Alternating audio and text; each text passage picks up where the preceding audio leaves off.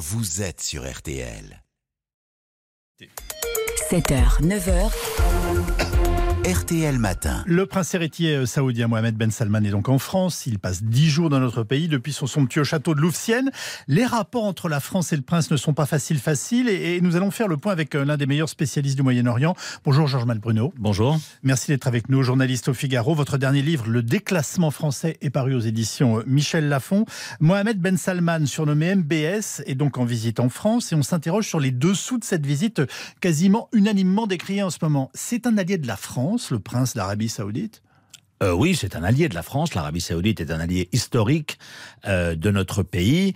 Euh, simplement, c'est un allié devenu indocile et c'était aussi un client très important jadis et c'est devenu un, un, moins bon client. Alors c'est le mot client qui me fait, qui amène cette question. C'est il a besoin de nous, nous avons besoin de lui. Vous comprenez ce que Mais je pense que nous avons plus besoin de lui que lui a besoin de nous parce que L'Arabie saoudite, comme vous le savez, c'est le premier pays exportateur euh, mondial de pétrole, 7 millions de barils de pétrole. Et euh, pour vous donner une, une idée, la Chine achète 2 millions de barils saoudiens par jour, la France en achète moins de 100 000. Donc, euh, voyez que... Les, les, on, assiste depuis un certain temps à un, un repositionnement de l'Arabie saoudite qui a diversifié ses alliés jadis, l'Arabie Saoudite, euh, je disais, euh, je dirais, avait un allié historique, c'est les États-Unis. Oui. Euh, on vend le pétrole saoudien, l'Arabie, les Américains nous protègent. Aujourd'hui, l'Arabie Saoudite, sous la houlette du, du, prince héritier Mohamed bin Salman, pratique ce que j'appelle la polygamie diplomatique. Il reste intéressé par les États-Unis, avec lesquels quand même les relations sont plutôt froides, militairement, sur de manière sécuritaire. Mais en revanche, ils se sont tournés vers la Chine pour les raisons que je vous disais, vers la Russie, vers l'Iran, etc. Et donc, bah, nous, on est un petit peu euh, cornérisés. Bah, nous sommes un client mineur, pour dire les choses très, très mineur. Très, très mineur. Très, très mineur. Euh, alors, il y a quand même un certain nombre de casseroles, notamment, euh, je ne sais pas si le terme est approprié, mais l'assassinat de Jamal Khashoggi en Turquie en 2018.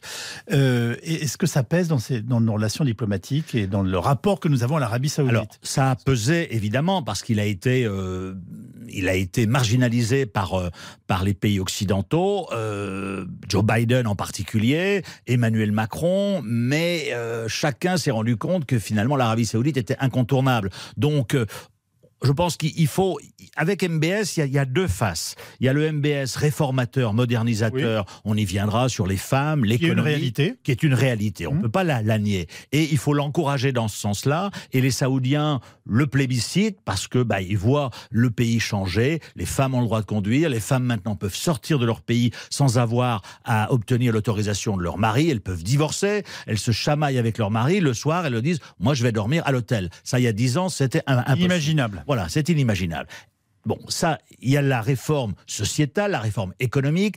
Euh, il a un projet de faire passer l'Arabie Saoudite d'un État rentier pétrolier à un, État justement qui dépasse, euh, qui dépasse le, pétrole.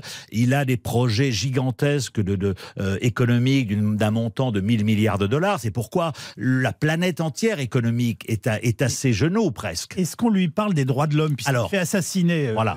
ses ennemis Est-ce qu'on lui parle des droits de l'homme dans une visite de 10 jours? C'est long 10 jours dans une visite C'est long 10 jours. Je pense qu'Emmanuel Macron a dû lui parler de, des droits de l'homme parce que c'est l'autre face, c'est la face sombre, je dirais, de MBS, c'est que à côté du modernisateur, il y a l'autocrate. Il veut voir qu'une seule tête dans le rang et donc en même temps qu'il euh, euh, qu'il donne le, droit aux femmes de conduire, eh bien, il en arrête d'autres parce qu'elles ont euh, publié un tweet insignifiant, etc. Donc, c'est quelqu'un qui veut moderniser, mais d'une manière autoritaire, son pays, et donc ça suscite, ça suscite des critiques légitimes de la part des ONG.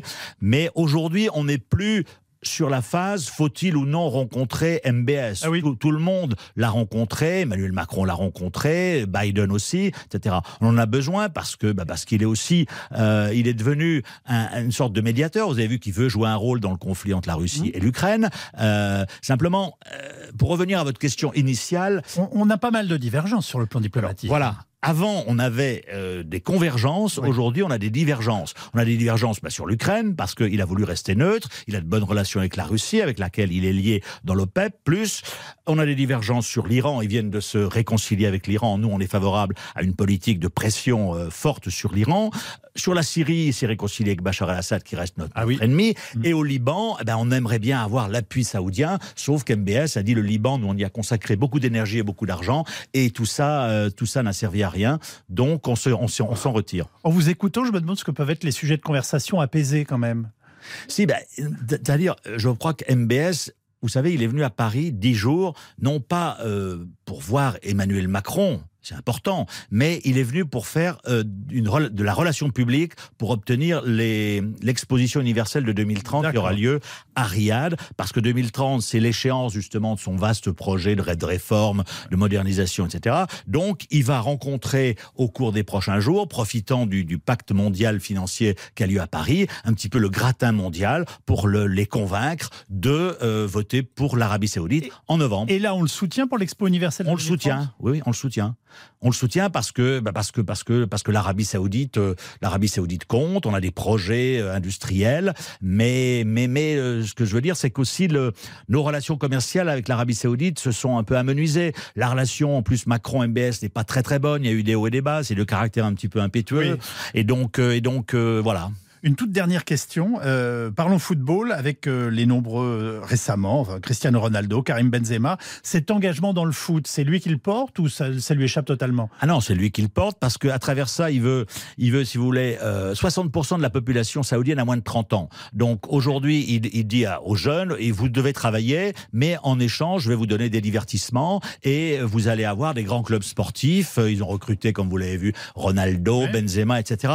Mais au-delà de ça, au-delà de l'image, il y a aussi, c'est une façon aussi d'instiller un sens de- du nationalisme à un pays qui n'en avait pas. C'est un pays religieux. Oui. Et aujourd'hui, Mohamed Ben Salman diminue l'empreinte religieuse sur son pays et veut en faire un État-nation. Et donc pour ça, il faut que, eh bien, il faut qu'il y ait des, des- comme ça des icônes, Benzema, comme il y a eu au Qatar aussi la Coupe du Monde, pour un petit peu faire en sorte que que ces jeunes, eh bien, euh, aient un sens du nationalisme, ce que la population saoudienne n'avait pas avant. C'est dans ce sens-là qu'il faut analyser aussi son euh, son désir de recruter à tour de bras et d'organiser des grands événements sportifs. Donc, quelle que soit notre perception, notamment en matière de droits de l'homme, euh, ce pays est en cours de modernisation Complètement. grâce à cet homme. grâce à cet homme, mais il faut lui maintenir la pression pour qu'il fasse des progrès en matière de droits de l'homme. Merci beaucoup, Georges Malbruno, journaliste officiel.